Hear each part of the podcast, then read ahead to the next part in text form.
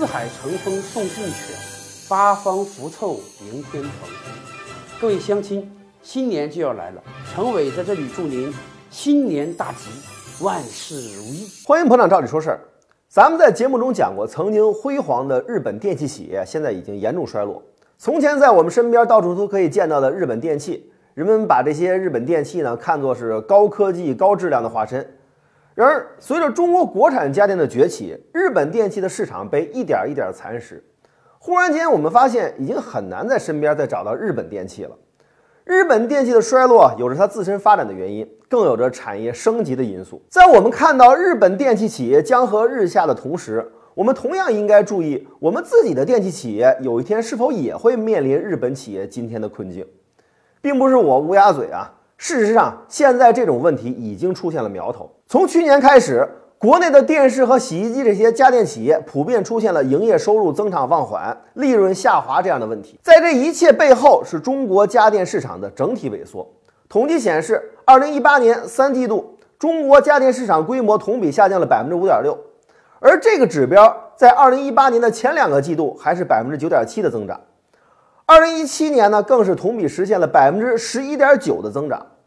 市场规模的下滑，直接给国内的知名电器企业带来了利润上的滑铁卢。海信电器的净利润同比下滑高达九成，长虹、康佳、TCL 的利润下滑也非常明显。其实这也不难理解，跟当年日本企业依赖国际市场的情况不同，中国电器企业的支柱在于国内市场。而随着中国经济的迅速腾飞，老百姓的生活水平越来越高。电视、冰箱、洗衣机这些家电早已经普及到了每个家庭。家电这种耐用消费品，人们可不能总买，更新换代的速度是有限的。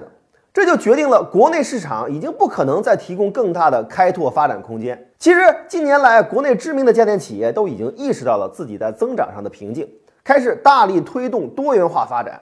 比如格力呢，就开始涉足到电动汽车、智能手机；美的呢，收购了德国的库卡机器人。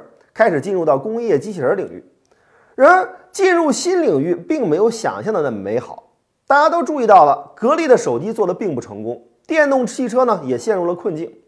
不仅如此，格力甚至还布局了半导体这样的什么时髦就做什么的战略，在世界上真的找不到成功的范例可以参考。TCL 的多元化也没有获得太好的成果，它智能手机和通讯设备业务面对着华为这些知名品牌的竞争。更是差距巨大，生存并不容易。从前，中国的家电行业是解决有没有的问题，现在呢，家电早已经普及了，消费者对家电的要求越来越苛刻，无论是对质量还是对服务，甚至对设计理念都有了更高的要求。接下来的国内市场将主要是家电的升级换代，消费者的要求只会更高、更挑剔。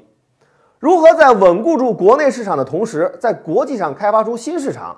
恐怕将是摆在中国家电企业面前的一个严峻课题。节目中呢，咱们提到了中国家电企业的崛起。关于中国家电企业崛起的历程，我们特别准备了一篇文章。感兴趣的朋友，请到我们的微信公众号“照理说事儿”中回复“中国家电”四个字，全文奉上。